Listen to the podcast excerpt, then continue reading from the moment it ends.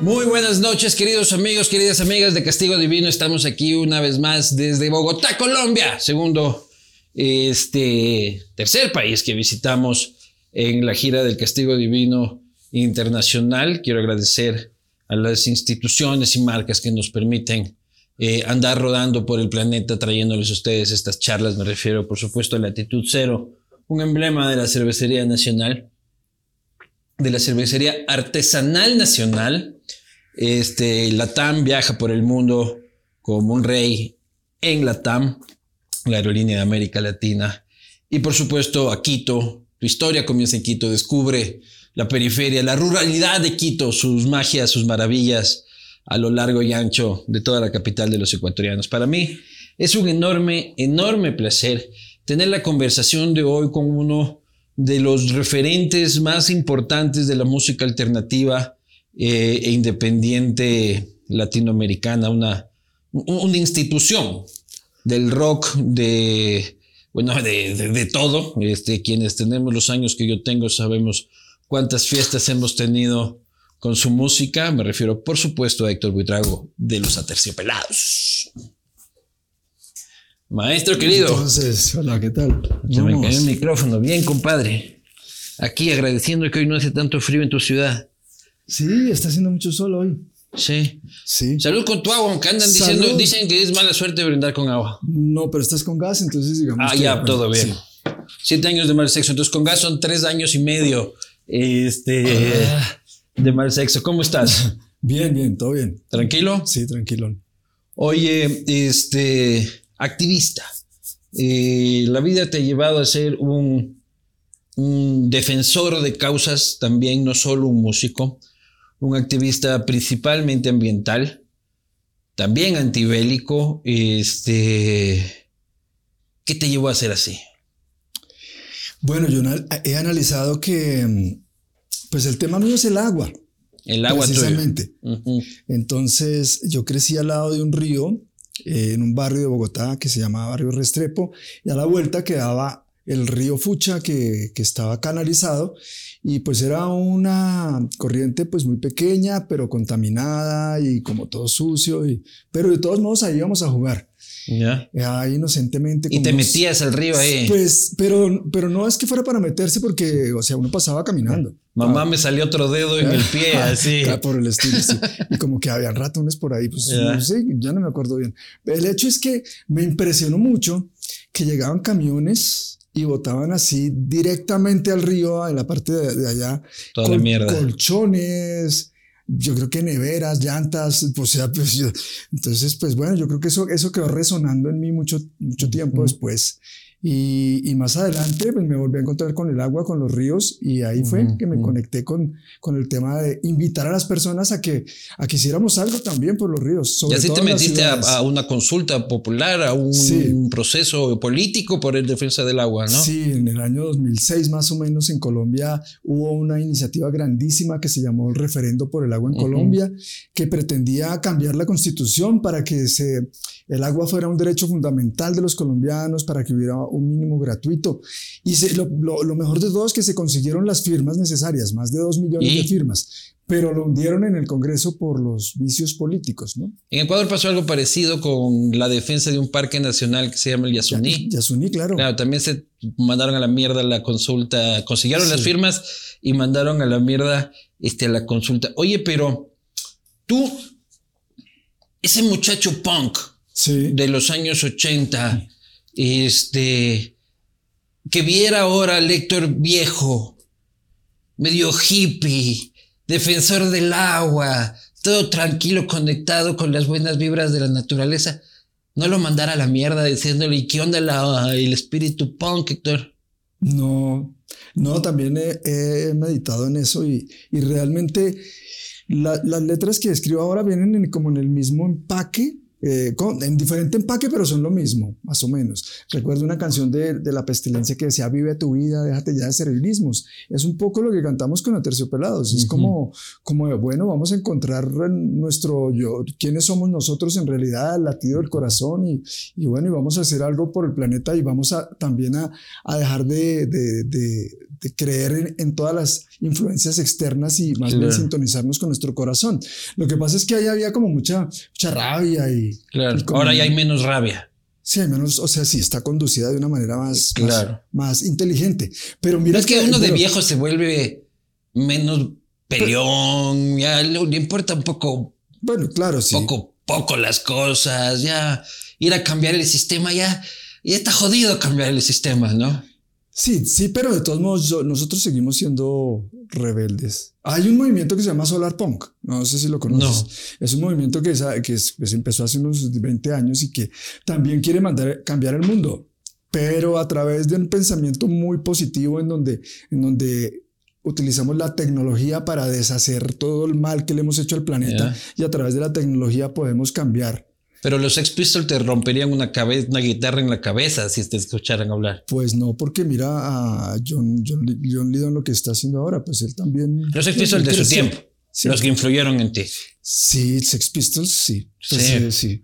Claro. yo oía a los Sex Pistols sin saber que eran Sex Pistols, oí un programa de radio que lo prendí y... que duraron poco también. sí, pero, el hecho es que como en esa época no llegaba la música, ¿no? Era... Había que esperar meses que llegara. O había que irla a rebuscar en algún hueco del centro o alguna cosa exacto, así. sí. Pero tampoco porque no llegaban los discos, era muy difícil. Eh, esto fue que un programa de, radio y yo prendí cuando oí una, una música que, que nunca había oído, me impresionó. Una radio universitaria. Sí, era una radio universitaria.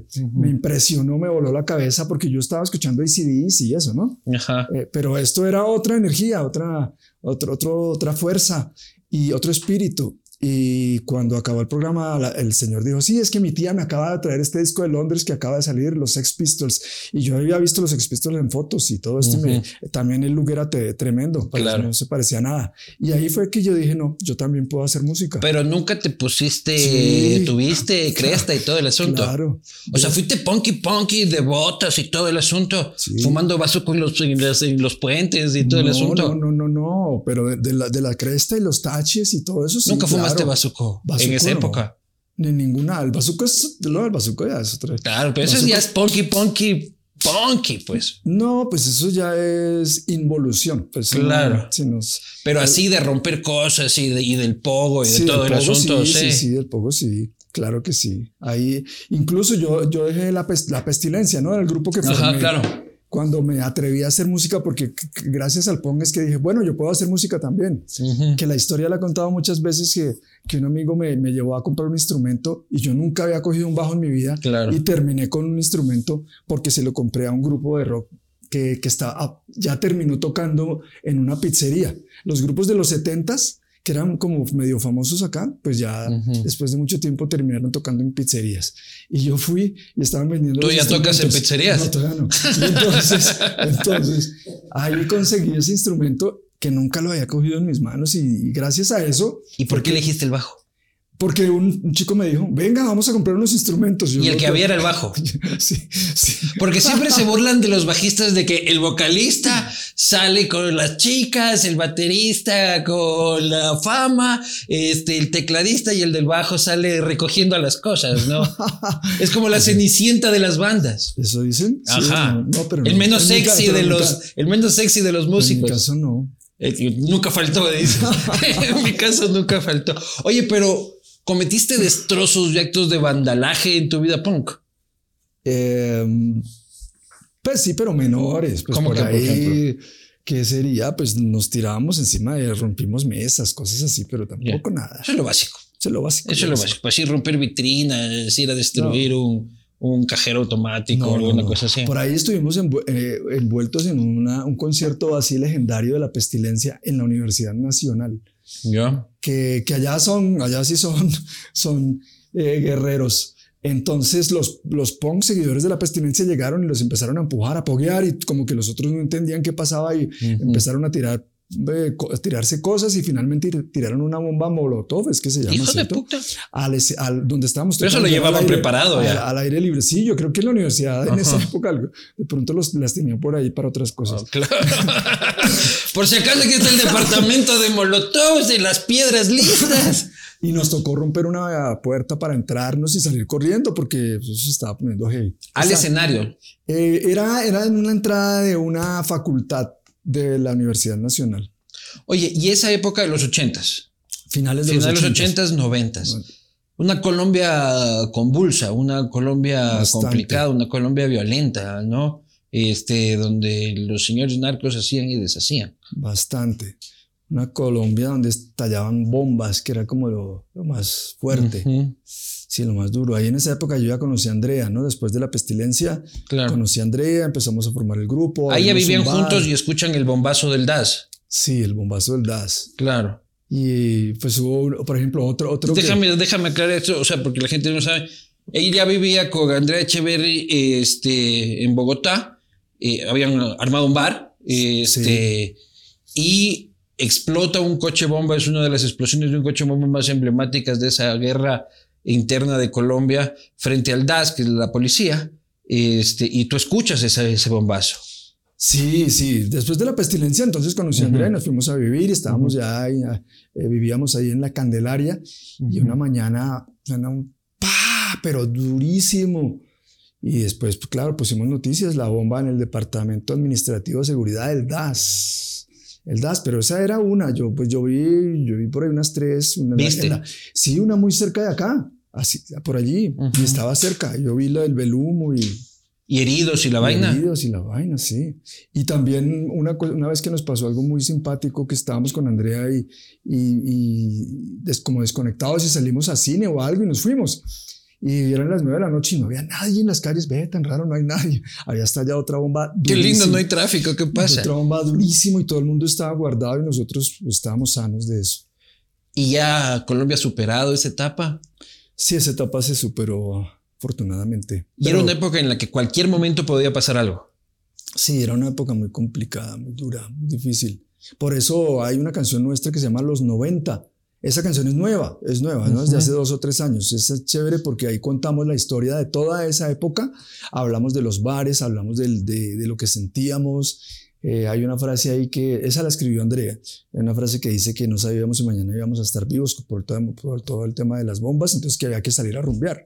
Ya, me parece bien. A, a- a- a chu- a- a joder y a chupar que el mundo se va a acabar, básicamente. Eh. Oye, ¿y el narcotráfico de esa época nunca trató de intimidarlos este, como banda o cooptarlos como bandas? No, no, a nosotros no. No, pues nosotros estábamos como en el, en la- en el nicho del rock y pues no, como que no. Oíamos historias de que los narcos contrataban por ahí a, a gente de vallenato y otras cosas. Para que les Eso era- toquen en sus fiestas. Eso era normal y era muy común. Claro. ¿Tú a ti nunca te contrataron? No, no, no. ¿Nunca quisieron, nunca se acercaron o no les diste? No, les pues es diste? que yo creo que el rock poco, ¿no? Poco les gustaba. Pues Claro. les gustaba como la música, el vallenato y todo eso. No sé, porque la entrevista que tuve aquí en el Castillo con Tito Fuentes, pa- pa- parece que a los narcos mexicanos sí les gustaba Molotov, porque eh, se han tocado, se han tocado en varias. ¿Tú, tu relación con las drogas cómo ha sido? Pues como, mm, no, pues como lejana un poco, pero pues he probado, pero más he, he estado cercano es de las plantas de poder, Las ancestrales. las ancestrales. La Ahí sí, ayahuasca. ahí sí, de varias, de hartas. ¿Ya? ¿Cuáles, por ejemplo? Ayahuasca, Pues, hongos. a, a la ay- San Pedro. ayahuasca, San Pedro, de eh, la, ¿cómo se llama? Eh, bueno, el ácido también. pero el ácido ya no está muy ancestral, ¿no? Bueno, no está muy ancestral. pero, pero digamos que el ácido es, es, es el mismo ácido lisérgico que está en- eh, presente en, claro, sí. estimula la, Sí. la misma cosa. eh, la, pero, mm, pero sobre todo con el yagé y la ayahuasca sí estuvimos una época larga. Oye, ¿y el éxtasis? El éxtasis también lo probé. También. En la época de las fiestas. ¿Pero probé o, o Probé, probé. solo probaste? Oye, y con las ancestrales, ya una cosa más involucrada, más pensada, más profunda. Sí. Sí, porque pues digamos ahí es como una disciplina, incluso ya se vuelve una disciplina porque después de que uno toma varias veces pues está el taita, que es como el, el Ujú. maestro, entonces por aquí no, por acá tampoco haga ¿Pero esto. te vas al campo o lo haces aquí en la ciudad? Pues en esa época empezaron a llegar a, a Bogotá, a la ciudad, Ujú. que digamos que, pues eh, para algunas personas era como, wow, ¿no? ¿cómo Claro. lo van a hacer en un apartamento? Pero si no hubieran llegado a la ciudad, pues tampoco muchas personas hubiéramos tenido contacto con esto, con esta medicina, porque pues, ya, realmente- pero un trip de ayahuasca en un departamento, Sí. yo me lanzo por el balcón, pues, hermano. Pues no, no, no tampoco. Una cosa es ahí en el campito, ahí la Pachamama uno lo abraza, lo, lo cuida. Pues Pero no, aquí en el centro de Bogotá, este, para morir. Pues digamos que con la ayahuasca muchas veces es algo muy personal, ¿no? No tanto contacto con el universo y sentirse así, sino una cuestión más personal de purga de varias Demostrarte capas, tus eh, demonios. Sí, de varias capas, eh, digestiva, espiritual, mental. Y has vomitado y te has cacado con, con, con ayahuasca. Sí, vomitado, pero sí, pero no es que me haya, sí, uno va al baño. Uno vomita. vom- Pero vomita sí, y Claro. vomita varias veces. Después- Algunos se cagan en los pantalones. por ejemplo. Sí, algunos. ¿Te sí. pasado? No, no, ese no, afortunadamente. Claro. Sí me iba diarrea unas veces, churrias. eh, Ya, pero después. Pero no, pero después sí. Claro. No podía ir al baño, normal. ¿Cuál ha sido tu peor trip en ayahuasca y o en medicina ancestral? Eh, peor, no, pues digamos más fuerte. El más fuerte. El más fuerte. Bueno, no, pues sí he sentido eh, ser uno con el universo. eh, Pero un mal trip nunca has tenido. Pues momentos difíciles sí. Momentos difíciles sí de, de- de confusión, de, de- Pues he tenido la muerte psicológica. ¿Cómo es eso? La muerte psicológica es...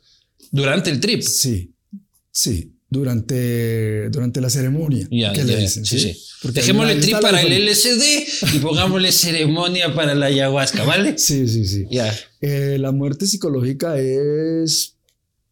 ¿Será, ay, ¿será que me va a morir? Siento que me va a morir. Ya. Entonces está esa, eh, como, como esa sensación de que se me va a morir, es algo, es real, no es real, no es real. Y, yo- y en ese momento dije, no, pues me lanzo. Y me lancé. Y ese, y, y- Me y lancé a atra- la muerte. Sí, atravesar ese momento de que, bueno, me lanzo a ver si es que... que Ya me que muero, a ya me Sí, muero, ya. Mucha mierda. Y, y atravesar ese momento esa, es como una prueba muy dura, pero, pero que es un paso grandísimo porque es vencer un miedo, uno de El los peor de miedos, los el peor miedos. de los miedos. Y es, esa, esa la tuve una vez. Y le tienes ya en sobriedad, o sea, ya miedo a la muerte. Yo creo que después de esas experiencias, pues uno la toma más, más suave, como que entiende más y, y con, con más calma. Y luego te moriste y luego te diste cuenta que no te moriste. Exacto. Entonces también tienes la, la resurrección psicológica. Exacto. ¿Cómo sí. se siente estar resurrecto Sí, no, pues- psicológicamente? Pues después de ese momento eh, es como un triunfo también, ¿no? Un triunfo Claro. porque, bueno, lo logré, no pasó nada, estoy bien y además me atreví. Y es, eh, eso sigue resonando por mucho tiempo. Bueno, las, todo lo que pasa en las ceremonias de, de ayahuasca y, y, pues de otras medicinas sigue resonando por mucho tiempo y hay cosas que años después uno entiende, integra. Eso es buenísimo, es buenísimo. ¿Y la coca? No, no, no. ¿Pero crees que deberían legalizarla? Ay, yo no sé, porque eso, eso, eso, eso es muy raro. Porque, porque cómo van a legalizar la coca, no sé, no sé. La, la gente con coca se pone muy rara. Bueno, con el alcohol también. Sí. Pero- Uno se puede poner raro con lo que quiera. Voy Sí. compro un frasco de pegamento en la esquina y listo, ya. Pero Yo digo, yo para, quitarle, para quitarles pero- el negocio a los narcos. Sí, sí, sí, sí, hay que hacer algo con ese tema porque pues además aquí la, la guerra por, con las, por las drogas en En Colombia, América pues, Latina entera. Sí, además Colombia es el que los países de aquí es los que pagan y pagan por consumidores de otros lados, aunque aquí también hay, pero Ajá. nunca se entera que agarraron a los, a los capos en Estados Unidos. ¿Dónde están todos esos capos? Allá no sabe. vende nadie, ¿no? No, allá no. No, allá sí. Allá llega la coca y se esparce mágicamente por Estados exacto, Unidos. ¿no? O sea, es como que agarra un Uber la coca y se, y, y se reparte de forma mágica. Oye, si no me he vuelto a pensar, ¿no? O sea, allá las estructuras, o Sí. sea, ca- cae el negro de la esquina que vendía crack y tal y cual, pero nunca ha caído un capo gringo. Exacto, nunca están. ¿Dónde estarán? En el gobierno gringo, se puede asegurar, eh, muy, muy seguramente. Ni Oye, idea. Ni, ni, ni idea, ni guion dea. Sí, ¿no? Y, y lo- los gringos, los gringos saben cómo es la huevada también. Oye, el activismo ambiental. ¿Y tú todavía crees que este mundo tiene solución? Sí, ¿Todavía crees? sí. Sí, yo te dije hace un rato, eh, pues está hecho un desastre, pero te- pues si lo pudimos volver así, podemos echar de para atrás. Lo que pasa es que no hay ni la conciencia ni la ética, porque como todo está en en son del dinero, de la ganancia, entonces todas esas grandes posibilidades que tenemos como humanidad y con la tecnología y todo lo que está, pues está en función de, de, de cómo lo utilizamos militarmente, cómo le sacamos provecho, cómo ganamos dinero, en vez de que sea de verdad beneficio a la humanidad y para el planeta. Pero yo creo que ya es too late. O sea, discúlpame mi pesimismo, querido Héctor, pero yo creo que ya todo se fue a la mierda. Solo es cuestión de tiempo. Y yo digo que se vaya a la mierda no mientras mi hijo viva ni mientras mis nietos vivan. Ya mi bisnieto y mi tataranieto ya, ya no tengo relación sentimental, pero yo ya creo que ya no tengo responsabilidad con el Señor. Pero yo creo que ya es muy difícil darle la vuelta. Pues digamos que el planeta, él mismo se cuida. ¿No? Eso es lo importante. Si así si está pasando algo grave, el planeta se las arregla con los terremotos y lo que sea y todo. todo el COVID. Todo, todo, bien. Bueno, el COVID no sé, pero bueno, pero, pero se los arregla ahí con, con, con, sus mismos ciclos, ¿no? Pero la raza humana sí está en peligro de que pues, eh, algo pase o, o, descienda dramáticamente su número. Pero también estamos en la posibilidad de hacerlo bien. Es que, pues es que si, se, si, si los que manejan las, los hilos los sueltan y permiten que, que todo sea beneficio de la humanidad, las cosas podrían mejorar muchísimo. Si hay carros que andan con agua, sí, sí pues si hay cura para el cáncer, hay cura para todo. Pero ya estuviéramos consumiendo demasiada agua. Pero o sea, hay gente que se muere de sed y ¿por qué le voy a meter un galón de agua a un carro? Hay agua para, para todos, hay, hay, hay abundancia en el planeta. Lo que solo que acaparan el agua. Sí, solo es que acapara, acaparamos, no lo usamos bien. No, o sea, tú pegas una meada y no jalas el inodoro. Tiene que ser una cagada para jalar el inodoro. Sí, exactamente. ¿En serio? dos ah, orinadas. Ah, claro, dos, orinadas. Así de hippie, Héctor. Sí. ¿Qué hijo No, eso no es hippie. Pues. Te pegas una meada y lo dejas ahí. En la casa. Sí, sí, es pequeñita, sí. Claro, sí es pequeñita. No esa de, de guayabo, así, que parece pues sólida, hijo de pucha. Que... Pues guayabo no me da ya, pero. pero esa orinada de guayabo es. Parece, parece sólida casi, ¿no es cierto? parece que orinas crema. Y un color. Uh, ¿Y cómo, más podemos proteger agua? O sea, en el día a día, ¿cómo más podemos salvar agua? Bueno, es que, es que hay una, la, hipocresía climática. O sea, nosotros hacemos muchos esfuerzos, salimos en bicicleta, nos bañamos los dientes cortico, no orinamos una sola vez, claro. eh, cogemos agua, ¿no? Podemos también tomar agua de nuestras casas, de la, de la, de la que cae del cielo, que a veces también lo quieren prohibir. Pero mientras tanto... ¿Quién quiere prohibir que nos cojamos la lluvia? Los gobiernos en Europa. O sea, que pongas un tanque afuera de arriba de tu casa. Sí, y eso que... también, sí. Hijos de puta. Pero entonces, ¿qué pasa? Que mientras pasa eso, eh, un, lo que, un proyectil de la guerra con Ucrania y, y Rusia y la OTAN uh -huh. y todo esto que está pasando, la huella, la huella ecológica de eso es, o sea, es, es una cosa, pero eh, terrible. O, o, mientras llegan en un avión privado a la cumbre climática, a la COP27, ah, claro. que está patrocinada por Coca-Cola, pues todo eso, entonces uno dice, pero yo, ¿qué hago yo aquí orinando y no, y no soltando? Ajá, yo aquí oliendo, oliendo a meados mi casa, este, mientras el señor Biden este, va el Air Force One a hablar sobre cambio climático. Sí, sí, entonces... Pero uno también coge un avión, o sea, es que es muy difícil sí, es que es muy ser difícil, consecuente, difícil, hermano. Pero digamos que por yo, o sea, todo, todo está, todo está todo está dado para que lo podamos hacer. Esto, Tenemos, esto es caucho. Este metal tuvieron que haberlo sacado de alguna montaña, loco. O sea, este, mis zapatos tiene caucho y tiene plástico. Pero mira, este, así como nosotros. Si usas un condón, también. Eh, si usas un condón, estás beneficiando y afectando a la tierra al mismo tiempo. Lo estás bueno, beneficiando porque no traes otro humano y lo estás afectando porque estás usando plástico. Bueno, pero también ahí puedes usar el tantra, ¿no? Para retener el semen y no tener que usar un condón. Ah, pero eso es para ti que tienen esa experticia, pero para gente precoz como Nando. No, pero pues, este... no, pero pueden estudiar, estudiar y. ¿Cómo es? Pues hay libros, hay libros, pues el, el tantra. Y uno a eso uno le aguanta.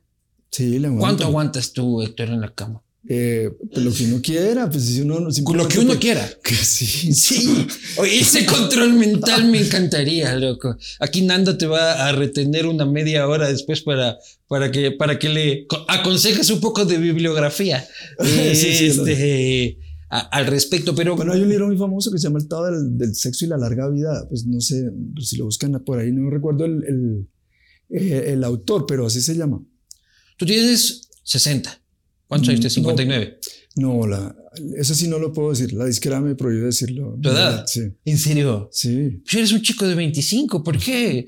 ¿Por qué tendríamos que no decirlo? no sé, pues yo firme con la disquera. Tengo la letra pequeña, dice que no puedo decir mi edad. ¿En serio dices? Pero Wikipedia sí. lo dice, pues. No sé, no sé. No, no le crean pues, a Wikipedia. Que... No le crean a Wikipedia, güey. Créele a la disquera, por favor.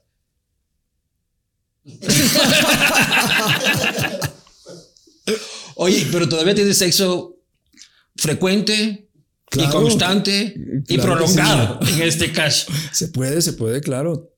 Sí, sí, sí. Ahí está, para esa gente que creen que la gente de 25 años este, ya se le baja, no se le baja, no se le baja. Oye, ¿y tu relación con el sexo a lo largo de tu vida de, de superestrella? No ha de haber faltado, ¿no?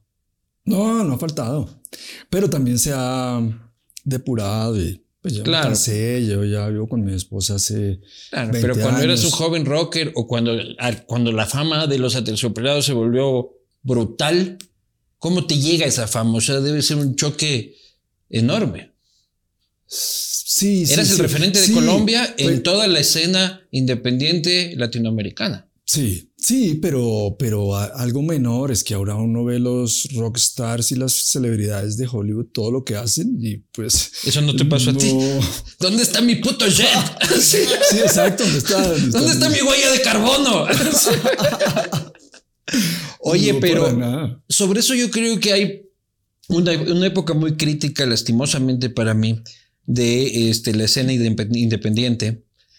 La época tuya de Soda, este, de los Cafeta, eh, la gran época de Molotov, eh, ustedes llenaban estadios, ¿ya? Ustedes llenaban estadios, ¿ya? Ahora las tocadas son chiquitas, no hay una nueva banda independiente, este, rockera latinoamericana que te llene el estadio de River, eh, te llenan el Luna Park, te llenan este aquí, te llenan allá, en la arena, ni sé cuánto pero ya no hay esas grandes bandas, ya no hay ese Gustavo Cerati.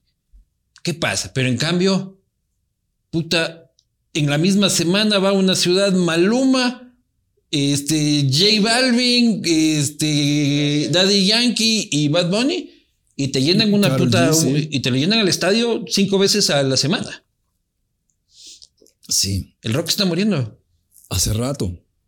Pero, pero ha evolucionado igual se ha mantenido. Ahora, digamos que la industria ha cambiado mucho. Ahora hay nichos, ¿no? Y nichos que pues, son grandes, ¿no? Y nosotros, ah, digamos que pertenecemos a un nicho ahora, porque ahora somos un nicho, no hay, no hay que decir cosas que, pues que ya el rock eh, latinoamericano pues no es el rock masivo ni el, ni el género masivo, pero estamos en un nicho y a veces, a veces ampliamos con, con ciertas cosas. Acabamos, por ejemplo, de abrirle el concierto a Guns N' Roses. que no te fue muy bien, me dicen, por temas de sonido. Pues sí nos fue bien, en realidad. Pues eh, el segundo día falló un micrófono, pero, pero fue, es que, es que nosotros... Yo estaba con una camiseta de Guns hoy de mañana y me la cambié porque dije mismo está cabreado con Guns N' Roses, entonces mejor me la cambio. Eh, en el escenario 30 segundos, pues pueden ser media hora para... Sí, Imagínate. Pero, pero no, estuvo muy bien, o sea, superó todas las expectativas. Precisamente nos dimos cuenta que la gente cantaba todas las canciones que, que fueron éxitos, ¿no? Ya, pero ya estabas consciente que en ese concierto de Guns N' Roses todos tenían de 40 para arriba. No. No, sí, había ya ahí una. No, no, no, nosotros, nosotros vimos la entrada. Y Muchachitos. Muchos chicos jóvenes, muchos chicos jóvenes. Pero seguro que eran mayoría, mayoría de más de 35, de más de 40. Sí, pero había muchos jóvenes. Pero también había un meme ahí, un meme muy chistoso. ¿Qué? Decía: en el concierto de Guns N' Roses, todo el mundo se parecía, estaba vestido como Axel Rose, menos él.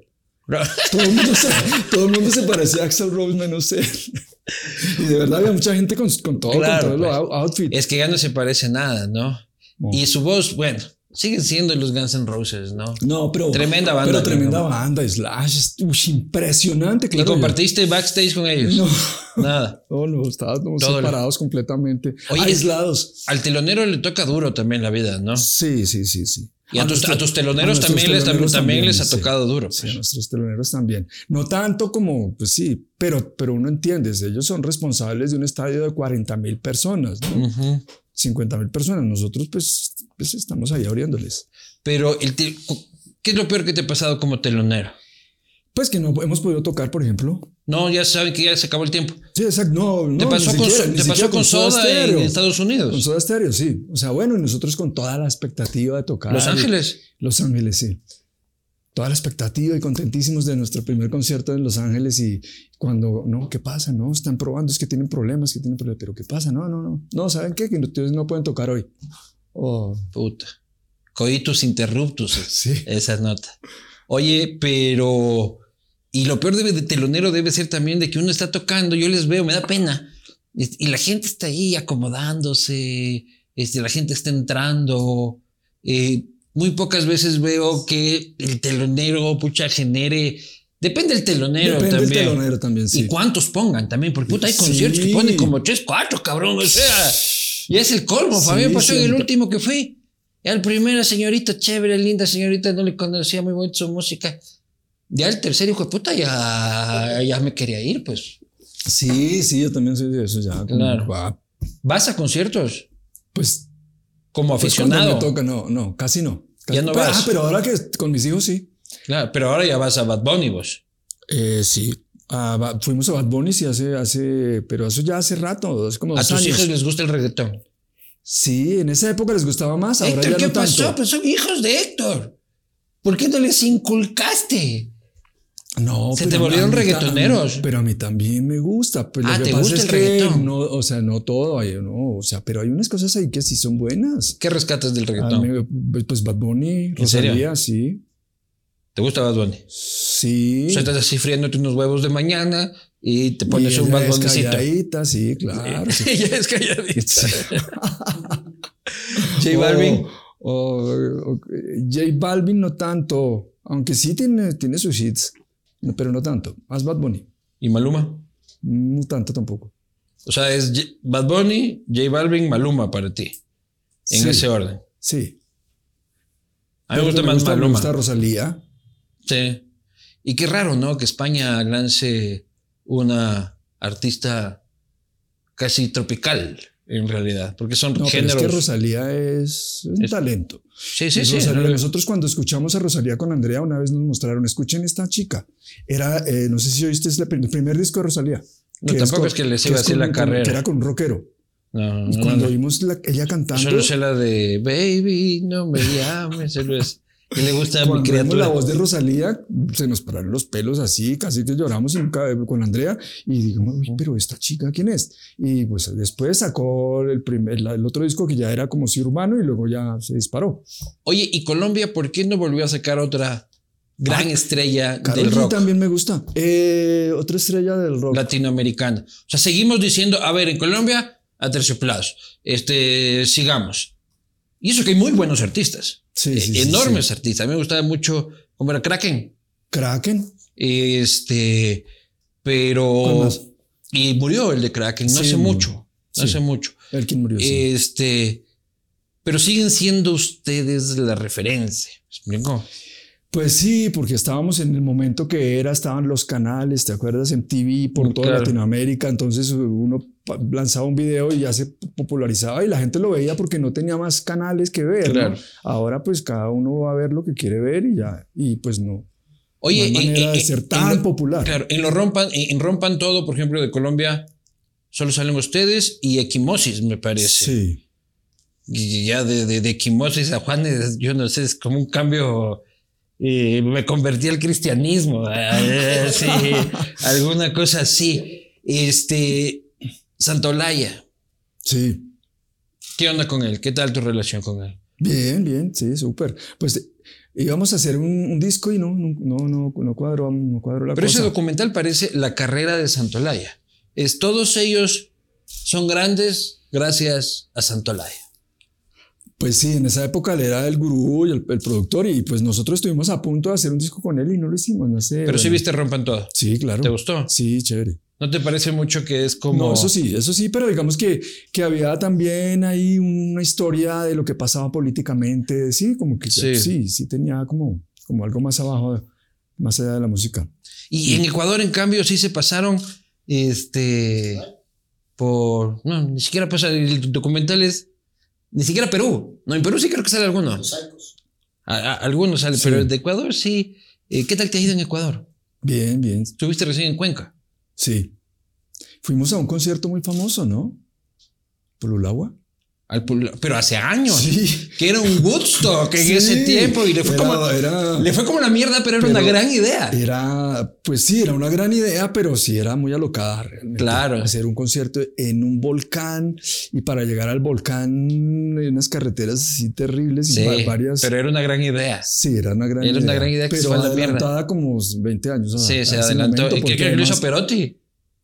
Porque además eso era ni siquiera cuando estaban los festivales, todavía no estaba ni el Parque ni nada de eso. No, no, era, era, un gusto. Es que a veces nos adelantamos. Sí. Somos precoces. Este... nunca más hicieron, ¿no? No, no, no, no, no, no, no, nunca más, nunca más hicieron. Oye, ya no tienes problemas en la vida, este, económicos. Eh, has logrado salvaguardar los recursos de tu carrera ah, o te lo fumaste todo? No, afortunadamente, pues nos mantenemos bien, pero pues sí, pero no, no. Extrañamos el jet y todo eso y no. ¿Nunca te hiciste rico? No. ¿Nunca dijiste, maldita sea, soy un tipo rico? ¿No? No.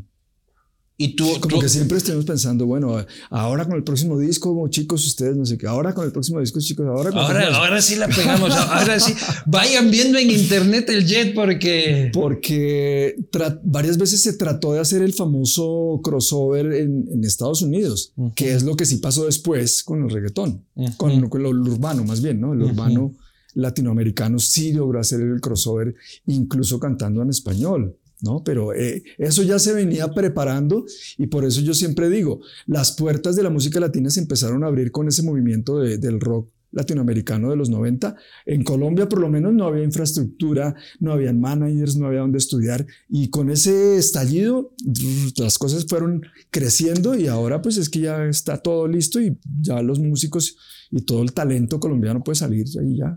Y tú si sales aquí a la calle, caminas tranquilo, te toca estar foto, foto, foto, foto, foto, foto, y ahí te demoras media hora hasta, hasta no, la me piden fotos, pero, pero no, relajado, relajado. Sí, ahora menos que antes.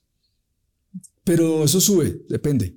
Depende. Hay épocas que otra vez, ¿no? Después de Rompan Todo, por ejemplo, otra vez. Claro. O con, o con lo de Guns N' Roses de nuevo. Claro. O, eh, pero, pero a mí no, pero a Andrea sí. Es que yo siempre he estado ahí como, claro. bajo perfil. Sí, sí, no, ella, ella también lo está de viaje por Panamá. Andrea sí, ella no puede ir a, la feria del libro o alguna cosa así porque va, a dar un paso y ya.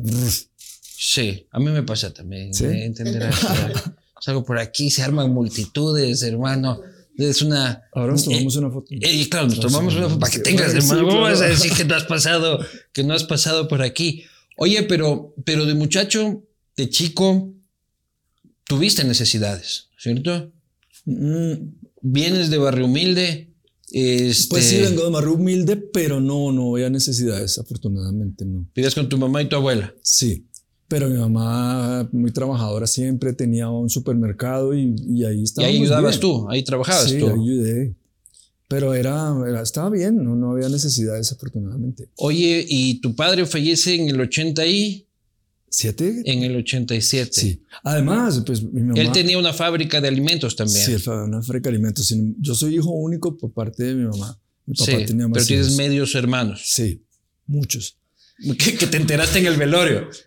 Pues yo sabía, pero, pero sí, en el velorio fue que ya los, los conocí. Pero quiero notar una cosa, que, que no, no tuvimos necesidades. Incluso mi mamá fue la que nos ayudó a hacer el primer disco de La Pestilencia. Ya, ya dio la plata. ¿Y tu padre cómo es tu relación post-mortem, este, personal con su recuerdo?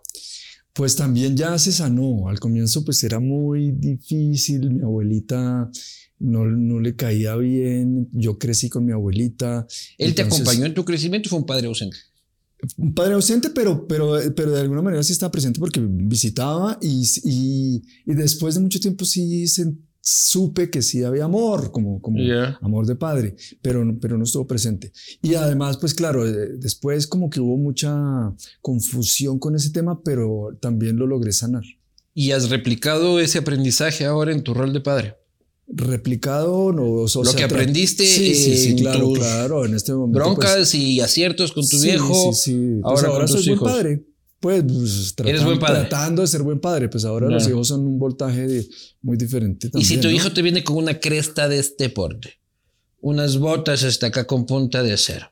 Papá, vengo rompiendo unas mesas este, contra este Pues, estado la- opresor y se tatúa la A de anarquía. ¿Qué pues, le dices? pues ella está así, pero pues con Ya están así. pues está así, pero con lo que está sucediendo ahora en este momento de la, de la historia. Pues nada, bien, sí, yo entiendo. Si quiere un piercing, pues ¿qué, qué le voy a decir yo si tenía, si tenía ya Claro. piercing acá, sí. Y, cómo, y, y además ya identificas si que tu hijo ya se ha pegado a algo, ¿no? Yo eso es lo que yo espero con mi hijo pequeño cuando crezca. Ese hijo de puta no me va a poder a mí ver la cara de cojudo, ¿no? Ese ojito rojo, ese ojito rojo, esa pupila de este porte, este, yo la reconozco, ¿no? Aunque ya no se sabe qué pasará cuando ellos tengan, cuando ellos tengan, este, esa edad. ¿Eres un tipo de izquierda? ¿De centro? No. ¿De derecha? ¿Te vale mierda todo eso? Tampoco. Lo que podría ser pachamamista, pero también yo creo que e- es más un, un pensamiento.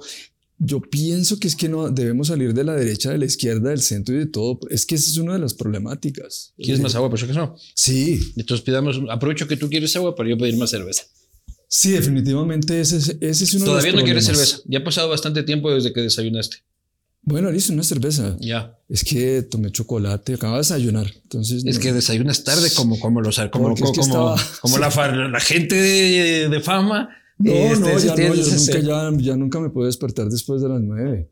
Después de las ocho, ni siquiera ya con los hijos. Bueno, Claro. pero entonces sí, esa es una de las problemáticas. Todavía seguir dividiéndonos Sí, entre izquierdas y derechas. sí, nada, yo no creo- Pero que no eso en está más vigente que nunca. O sea, las Sí, últimas elecciones colombianas fue la polarización ideológica de el señor es Maduro, el señor es Trump. Sí, yo pienso que si, si se tomaran las mejores ideas del, del señor de la izquierda, las mejores ideas del señor de la derecha, Pragmatismo. juntáramos y, toma- y, y- y todos fuéramos por lo mismo, estaríamos re bien. ¿Y por qué no hacen eso? Porque es un buen negocio para ellos. Pues mantener la división. Exacto, es buen negocio para ellos. ¿Tú participaste de alguna forma en la campaña de Petro? Porque en la campaña de Petro, no lo sé, te pregunto. Este, pero vi muchos artistas, mucha gente de izquierda o mucha gente progresista, mucha gente del arte eh, en, en general, eh, ser explícitos en su apoyo a Gustavo Petro. Sí, en este momento sí, pero, pero no fuimos activistas. Esta es la mía. De que esto también se hace de agua, entonces Mira, mira, mira. es la mejor presentación del agua. ¿Qué? Porque eh, mal servido, ¿no? Claro. Disculpa esta gente que tiene mano de, de- Ah, fue mi esposa. Ay, perdón. Ah, ya. Entonces, porque ya pues, está nuevo ese vaso. Este. mm, Eh, sí, decías que en este momento sí. En este momento sí, pero no, fu- no fuimos activistas. Por lo menos yo, bueno, claro, Andrea tiene otra posición, mm, pero la mía es ni derecha ni izquierda. Si hay que estar ahí en este momento en la izquierda, si hay que estar, si yo pienso que la derecha esté mejor en este momento, pero si aparece alguien de centro o de lo que sea mejor, pues mejor. Pero Petro te entusiasma. Sí, en este momento. En este momento sí, te entusiasma. Sí, sí, sí, sí, me entusiasma. Pe- pe- pues digo, o sea, no es que me entusiasme, pero también confío en que, en que tiene que estar bien y, y segura. Y había que salir de lo otro, porque lo otro era una estructura de muchos años ya anquilosada y que tocaba salir de alguna manera. Si Petro es un paso para poder estar mejor, pues va- vamos por acá y, y, después, y vamos a empezar a componer esto. Y después, Pero no tienes miedo de que, al igual que sus amigos latinoamericanos, este, se atornille en el, en el sillón presidencial. No, no, no. Yo pienso, por eso digo, pienso que si hay que pasar por esto para, me- para seguir más adelante, que no es que Petro sea la, la solución a todo, sino que vamos a... O sea, si es a- que él propone, este, ustedes tienen una reelección, ¿no es cierto? Sí, no, Una. no, ¿Cómo que no? no, no tenemos. O estoy mal. No, no tenemos. Reelección, Reelección. ¿no? ¿Tenemos o no tenemos? No tenemos. Son cinco años, pero Cuatro. cuatro. Si es que Petro se le ocurre la idea de reformar la constitución para permitir la reelección, ahí ya no te gustaría. No me gustaría. Ahora, si Colombia está como nunca en su vida, educación, arte, todo el mundo está bien, todo, pues, ¿qué, qué hacemos? Pero eso pasaba con Chávez. Y le permitías el cambio de esta constitución. Y luego el siguiente cambio. Y Pero luego el ¿qué- qué está siguiente pasando cambio. con Bukele? ¿Qué está pasando? Que es la misma mierda. No importa si eres de derecha o si eres de izquierda. Si te atornillas en el poder y persigues a tus contrarios, a mí me importa un carajo si eres un dictador de derecha o un dictador de izquierda. O sea, hay derechos, libertades. Sí, claro, claro. Yo le tomé una foto, pásame mi teléfono. Este, justamente, el otro día veía aquí, prendía el noticiero y veía una cosa que me llamaba la atención. Este, quería tu opinión. Si me permites un pequeño segundo. Los últimos tres eh, asignaturas del presupuesto general del Estado 2023 de Gustavo Petro enviado al Congreso Nacional. ¿Ya? Las últimas tres prioridades, lo de abajo de la lista. Deporte y recreación, la última. Justicia y reparación, cultura y ciencia y tecnología. Las últimas cuatro prioridades, te tengo aquí los números. Este, por cultura, que debe ser lo que a ti más este, te interesa, le está destinando 401 mil millones. Entonces no entiendo. ¿Me explico? O sea, pone todo el resto que estaba siempre en la lista prioritaria de los este, centros democráticos arriba. Está educación en primer lugar, eso sí debo reconocer, pero cultura, ciencia, tecnología, deporte. pues sí, pero está mejor que antes. En números. En números. Eh, o sea, comparativo con el anterior. Sí. Pero es que lo más significativo de esto es salir de. Es como si del sistema. Sí, de, de, unas estructuras que estaban ahí como yo cuando, cuando ganó, al día siguiente dije, uy, me siento como libre. Claro. Y, creo que eso lo compartíamos con varias personas que decían, bueno, sí, pues no, pero, pero no es que... Estoy tan rebelde que voy a jalar la cadena de, mi, de mi excusado para que se vaya el agua. sí, sí. Voy a botar no es, que, es mi acto de rebeldía. Petro y entonces Petro, no, no, pero Pero te entiendo, es un ejercicio de liberación como el de México después de, de, quitarle al PRI 75 años Exacto, de... Sí, sí, sí, sí. Pero vas a estar vigilante igual de Petro. Sí, claro que sí, y no, y pues, o sea, la, menor, eh, la mejor energía para que todo vaya bien. Sí. Y no han querido contactarte ahí para que hagas post de gobierno y para que sea un mecanismo. No, pero entiendo que va a haber una campaña de el estallido cultural, si, mal no estoy, que piensan llevar el arte a muchos lugares. ¿Y vas a participar? sí, sí, sí, nos invitan, sí. Pues. Si te invitan, vas a participar. ¿Qué opinas de Álvaro Uribe? Álvaro Uribe, no. No, mal, mal, mal. Pues es que eso es lo que pasa. Muchas personas tienen buenas intenciones al comienzo y después se les tuerce la... ¿Tú crees que se torció? Que tuvo pues, buenas intenciones al inicio y se torció. O ya llegó torcido. No, yo creo que... Pues lo que pasa es que, primero que todo, no deberían... Pues este es un país con un conflicto que tiene muchísimos años. No deberían permitir que personas afectadas por el conflicto fueran líderes políticos, por ejemplo. Pero el señor era del M19. Sí, por eso. No, deberían permitirlo. Por eso no deberían permitirlo. Ah, mira tú. No deberían permitirlo. Y medio congreso. Al señor Márquez y a todo el mundo habría que bajarlo de. Eh, Porque actúan con las tripas y no con el cerebro, dices tú. Exactamente. O sea, hay, hay, personas que logran transmutar todo eso y hacerlo bien. Perdonar y todo. Mujica, y bueno, sí, tenemos muchos casos, pero, pero no, hay personas que no. Que llegan como sed de venganza. exactamente. Oye, ¿y tú crees que el colombiano yo creo que ¿sabes qué? Cuando ahora que hablamos de izquierda a derecha, que, que, no soy así, debería haber un consejo de sabios, como hacían las comunidades ancestrales. Consejo de sabios que sí, que, que son los ¿Y que... hagan qué? Y, y, la, y una realidad artificial ayudaría bastante. Ya, pero el consejo de sabios, ¿para qué? Pues para que tomen las decisiones de un país, no un presidente, sino un consejo de sabios. ¿Y quién elige a los sabios? Pues son, son personas que, que se... Que, pero, alguien tiene que decir el nombre del sabio. Pues, pues sí, y yo, si soy un petrolero, yo tengo unos sabios de puta madre. ¿Me explico? Si soy un partido político corrupto, tengo otro sabio. Pues eso es lo que pasa con, con las inteligencias artificiales. Si, si una inteligencia artificial lo, pudiera hacer perfecto, pero ¿qué pasa? Entonces, ¿quién programa la Pero ahí nos gobernarían los robots. Tú estás diciendo que un robot decida qué humanos nos elige. Claro, un robot es, es imparcial, es objetivo. Depende de quién lo programa. Por eso. Sí, pues, pero. Siempre hay cómo. Pero, pero. Echa la ley, echa la trampa, pero dicen en mi tierra. podría ser. Pues eso es lo que yo digo, desde que la tecnología está, todo está, pero está el ser humano que es el que no. El que la caga. El que la caga.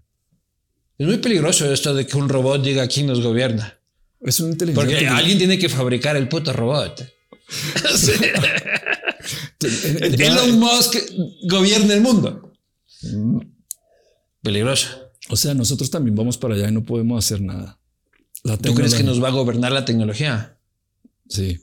¿Eres un tipo No, no. tecnológico? Sí, pues no lo normal. O sea, pues ando como siempre, como todos, la mayoría de, las personas que, que andamos por ahí tenemos el teléfono en la mano todo el día. Sí, sí. Esto- eso, eso después va a pasar. Pero no eres así de, mijo, ¿cómo es esto del TikTok? Así. No, no, tampoco. Eh, no, sí manejo la tecnología. Y esto va a ser par- después ya no va a estar en la mano. Ya no va a estar en la ¿Dónde mano. va a estar?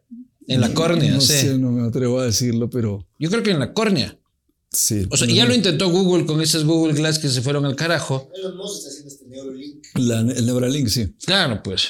Pero es que eso es muy peligroso. Pues Por es muy por eso- peligroso, Por pero- eso yo digo que esto se va a la mierda, hermano. Hay que, hay que chuparse la tierra lo más que se pueda. Hermano, porque para que, que se lo, para que se lo jode Elon Musk, Pues me no. lo jodo yo. Pues no, porque es que si, realmente, ¿qué tal que si fuera una inteligencia artificial? Jala, jala la A cadena de, de- con libertad, hermano.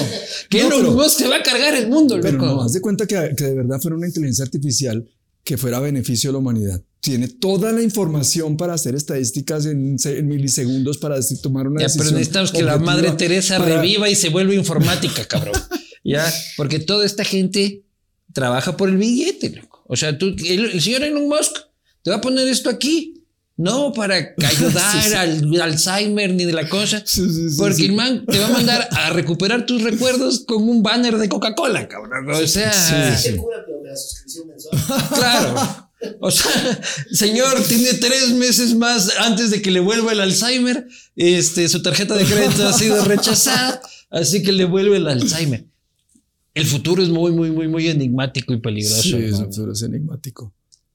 ¿Cómo quieres que te entierren? Con música. Y que esperen un ratico, no, no, no tan. no Por si tan- acaso te despiertas. Pero quieres casi enterrado el cuerpo. Ahora que eres muy de la Pachamama, vasija de barro o, o al cementerio general de, de Bogotá. Cualquiera de los dos. Lo que pasa con la cremación es que es un poco impersonal, es, es un poco fuerte. Los sistemas que hay ahora, eso también puede mejorar. Pero ahora eh, las cremaciones son que el, el- el- el- todo, la caja y todo el ataúd entra a un sitio y si hay como una especie de que si pasará algo y que se prenden, se prende algo. Pero en realidad después le, A ver, a ver, no entendí. Como que si pasara algo. O sea, uno nunca sabe qué pasa con, con el ataúd. Después, días después, le llegan unas cenizas. Sí. Pero parece que es que hacen. Que están reciclando el ataúd. No, parece que hacen como todo como en conjunto y no sabe, uno no sabe si. Hay que te entregan las cenizas de cualquiera. de- de- sí, de, sí. ¿En Entonces. serio? Sí, puede pasar. así. Qué hijos de puta, así como un Sí. pedazo de tibón, así, así. No, no Entonces, pues eso también puede ser mucho más consciente, puede ser más, más, más- Pero más- bueno, uno creería que la compañía a la que uno le asigna es una compañía seria y que respeta el dolor de los deudos, ¿no? pues no, todo, todo eso, todo es por el billete, todo desafortunadamente. Vendo ceniza para, que- para, para velorios, así. No seas tan hijo de puta. Oye, pero tú quieres cuerpo entero. No, no, no sé, todavía. Pu- ¿Dónde Puede ser que cuerpo entero, pero también cremación, pero por eso digo, la cremación no. Pero asegúrense que son mis cenizas, Exacto, putas. sí. Oye, ¿y dónde? Oye, pero lo que pasa es que no he pensado, pero ya, ya que me estás haciendo la pregunta, voy a empezar a pensar. De ahora en adelante. Porque sí. En hay- el camping, Porque sí, hay mucha gente. Sí, hay muchos que, que en el mar, que en el río Bogotá. Sí, sí, pero voy a pensarlo. ¿Pero cuál es el lugar más emblemático de tu vida? Pues yo vivo ahora en una montaña, me gusta mucho la montaña, pero me gustan los ríos. Sí, tiene que ser en. ¿Dónde fue el mejor concierto de El tu vida? Vamos a Pero votar siempre, a Yatos. Siempre recordamos uno, O por lo menos un pedacito. pues siempre recordamos uno que fue en el Hard Rock de, de Ciudad de México, pues estábamos relativamente medio empezando, pues. Va a estar medio jodido meter ahí. Ah, no, ahí no. Por- No, mejor no, elígeme no. el campín o alguna No, cosa no, que pero esté no tiene aquí. que ver con los conciertos de Terciopelados, tiene que ver más bien de pronto con, con algo de la naturaleza, del río, alguna experiencia. Tiene que ser haya el agua, loco. Si Sí, esa se ha que ser vuelto tu, Sí. tu, tu, tu bandera, tiene que ser el agua. Pero guárdate un poquito para votar así en algún, en algún show o alguna cosa así. La última canción de Terciopelados. Bueno, sí. Grande, buena Así idea. como Coldplay. ah, Claro. Sí. Oye, Coldplay es de las últimas bandas que hacen lo que, Es que de lo que estábamos logrado, sí. acostumbrados. ¿Cuántos, ¿Cuántas tocadas hizo aquí? ¿Solo una? ¿Dos? No sé. Dos. Dos campines. Está dateado, ¿no? Este te sabe, este sabe. Este se dedica a ese negocio. Ah, ya. Esa gente que lucra de ustedes, hermano. Esta gente que está ahí atrás solo pensando, solo pensando, solo pensando en dólares. Pero ellos lo lograron, sí. Ellos han evolucionado bien. Sí. Y, y me gustan, me gustan. Coldplay me gusta. Sí, sí, a mí también. A, mí, a quién no le puede gustar. No, hay mucha Coldplay. gente que no le gusta. Bueno. Héctor, ha sido un enorme placer. Te conmino a jalar la cadena este, de vez en cuando como un acto de rebeldía en contra del estatus. Este, no, no, respeto mucho tu ideología, respeto mucho tus principios, agradezco que este, los referentes musicales no solo se queden en eso, sino que también luego participen en, en tratar de guiar a la gente en otros sentidos, en otros sentidos positivos como lo estás haciendo. Eh, para mí ha sido un enorme placer. Bienvenido siempre al Ecuador y a este espacio. Salud. Bueno, gracias. Ahora Nos vemos la foto. próxima. Ahora la foto. Ahora la foto para que tengas cómo sacar pica, hermano. Cómo vas a andar por ahí por la vida sin una foto conmigo. y me había olvidado de una cosa muy importante, que es regalarle el sombrero de la ciudad de Quito a Héctor, que sabe que es una ciudad que lo ha recibido varias veces con enorme cariño y que lo seguirá haciendo. Vale, bien. Pero ¿por qué rojo no es? Porque rojo y azul es la bandera de Quito. Ah, vale. Bien. Ahora sí, nos vemos en Quito.